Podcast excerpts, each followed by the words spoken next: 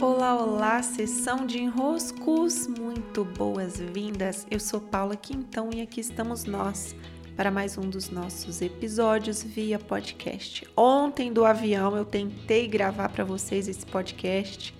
Comecei, gravei no meu celular, mas toda hora era uma aeromoça que falava alguma coisa, era alguma criança que chorava, era a moça do lado que telefonava. Então eu falei para não ficar aqui me irritando com esse tanto de interferência, amanhã eu gravo e aqui estou. Para esse mês de abril, que começa hoje, eu tenho um especial para vivenciar aqui com vocês pelo podcast. Farei uma sequência.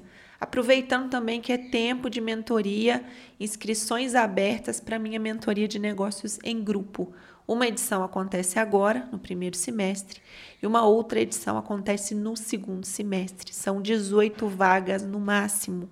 Por que eu digo no máximo? Porque a depender de como a turma se compõe, pode ser mais interessante que tenha menos pessoas. Então, minha sugestão: leiam o documento, está lá no meu site, paulaquintão.com.br. Respondam ao formulário de entrevista e, se tiverem dúvidas, claro, falem comigo, ok? Vamos aos nossos desenroscos de hoje. Ontem, assim que meu avião pousou em Campinas, que foi lá que eu fiz escala, eu recebi umas mensagens da Adri. A Adri é uma brasileira e há alguns anos ela mora no Canadá. Muitos conhecem a Adri, ela tem um trabalho maravilhoso. E o que a Adri me contava, né? Ela estava ali celebrando naquele momento, naquelas mensagens, graças a um trabalho que nós fizemos individual, o fato dela ter ido trabalhar num café que fica no centro da cidade. E ali estava ela, né, com as fotos do centro, toda emocionada por ter levado seus equipamentos, seus materiais de trabalho e ter feito esse movimento, saindo de casa, ido ao café e vivenciado esse ir para o mundo, esse momento em que você sai da sua toca, você sabe muito bem como é isso. Né? E a reflexão que a Adri trouxe, que hoje eu trago para cá, é de que nós podemos nos habituar com esse mundo online, porque sim, ele nos dá nossas interações. É muito gostoso, né? Por exemplo, essa relação que eu tenho com muitos dos meus clientes mentorandos, uma relação de amizade mesmo. O Clube dos Impulsionadores, que nas segundas-feiras nós nos encontramos, é uma proximidade. De fato, é um mundo que existe é um mundo real, um mundo em que a nossa vida anda, que as relações se estreitam, que as coisas acontecem, que os nossos nossas percepções se ampliam, os conhecimentos chegam. Então sim, está acontecendo, é um mundo real também.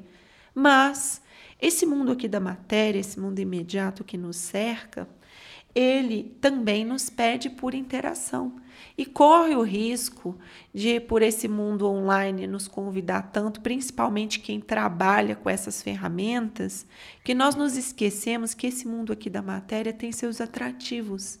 Nos convida para esse descansar os olhos das telas, dessa interação via plataforma e estarmos aqui. Então, usufruindo um café, percebendo um trânsito, ouvindo a pessoa que está do nosso lado, estando aqui presente no local. E ontem eu, enquanto gravava o meu podcast, era exatamente o local que estava me incomodando, né? Porque o avião estava cheio ali dos seus barulhos típicos de um momento de embarque. Eu fiquei pensando nisso, né? Que há diferentes níveis de relação com o local. Por exemplo, enquanto eu estou aqui gravando esse podcast, eu estou me relacionando com o ambiente em que eu estou, porque tem a minha mesa, tem o sonzinho da calopsita que está ali fazendo barulho, tem o sonzinho que a minha filha, eu estou percebendo que ela está tomando banho. Então, tem um, tem um ambiente aqui, né? não só dos sons, mas a cadeira em que eu estou, o conforto que ela tem, a mesa em que eu estou, a forma como o meu corpo e a mesa né, tem essa altura que eu gosto.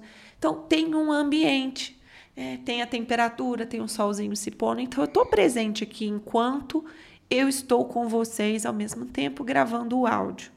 Mas vamos quando a gente está dentro de um Zoom, né? igual nas segundas-feiras eu estou com o clube.